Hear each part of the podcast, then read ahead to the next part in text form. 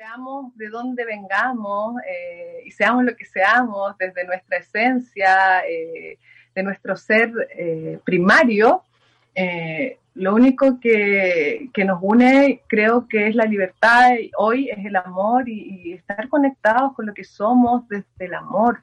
Yo siempre he dicho que Dios para mí es el nombre que le dimos a la fuente para experimentar esta dualidad en la que estamos. Y uno va a transitar en la luz o en la oscuridad dependiendo de lo que tu alma decida. Eh, y bueno, yo estoy totalmente hoy eh, queriendo y, transitando absolutamente por la luz, así que, y nada, yo creo que cada uno tiene la decisión en esta y en todas las vidas que hemos tenido en dónde transita. Pues yo en esta decidí transitar por la luz. Y, bueno, de hecho una vez eh, me pasó que también viví una experiencia muy parecida y, me estaban buscando desde antes porque no estaban muy felices de, que yo hubiese que transitar en, esta, en este camino hoy. Pero bueno, aquí estoy, tratando de pues, despertar a la humanidad. no, y, de, y de crear también, claro, y, y, de acompañar y de generar también ese contexto, las circunstancias para que otros encuentren su momento de, abrir los ojos, ¿no? Y de despertar y, de ser también más felices y de encontrar el motivo por el que quieren seguir adelante y el motivo de, vivir, ¿no? Em, hay, hay, también una, algo sobre lo que tú hablas bastante, que es, y lo dices textualmente, mi espejo eres tú.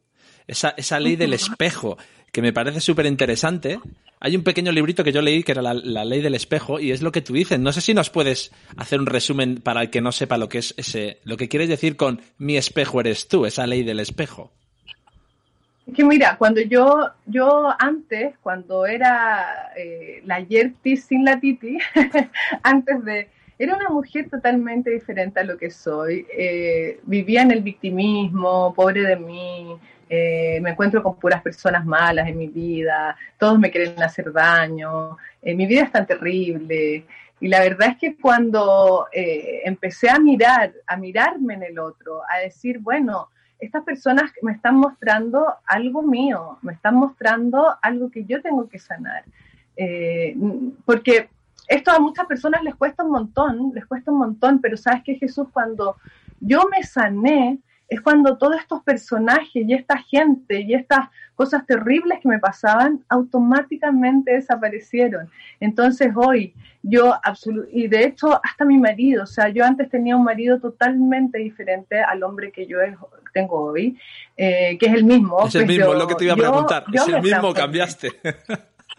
yo me transformé, yo me transformé, entonces cuando yo me transformé eh, en lo que soy yo, y o sea, en pucha, en, en, en, encontrarme conmigo, en empoderarme, en quererme, en amarme, en aceptarme, en reconocerme, en trabajar en mi, en mi yo, en mi feminidad, eh, en mi femenino sagrado, eh, y todo eso fue cuando encontré a un hombre que nunca había visto en mi vida maravilloso, conectado también.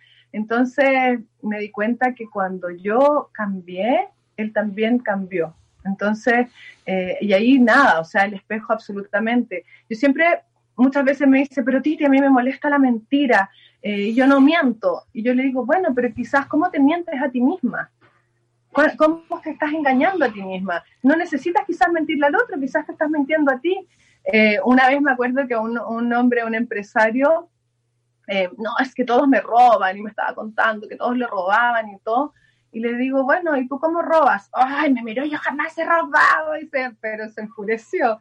Y yo le digo, pero quizás le has robado tiempo a tus hijos, quizás le has robado tiempo a tu familia, porque es más importante tu trabajo. Y las lágrimas le corrían a este hombre.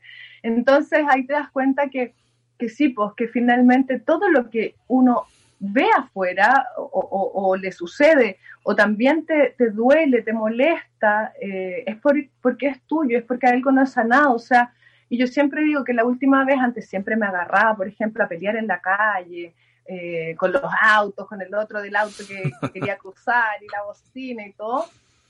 Y un día me acuerdo que un, un tipo, me, que fue como el último incidente que viví hace un par de años atrás, eh, yo paro en, el semáforo y le digo, casi me chocaste, le digo yo. Y va y me insulta, me dice todo. y yo digo, oh, ¿y dónde está mi rabia? ¿Dónde está mi rabia? Porque esto hmm. es mío, o sea, esta rabia que este hombre me está mostrando, mm, algo debo estar. Y justo había vivido una situación con el colegio de mi hijo mayor que no había resuelto. Y yo dije, ahí está. Y fui al colegio, la resolví y, pasó. Pero, porque nada, o sea, yo siempre le digo cuando, ay, que la cajera, que esta, que la vendedora, son todas pesas conmigo, me maltrataron, digo, bueno, ¿cómo estás tú? ¿Qué estás, qué estás generando tú para que ellas sean así?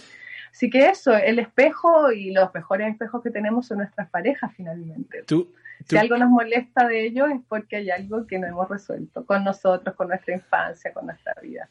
Eh, según tu opinión, eh, Yerti, ¿cuál es la principal causa del dolor y del sufrimiento humano actualmente?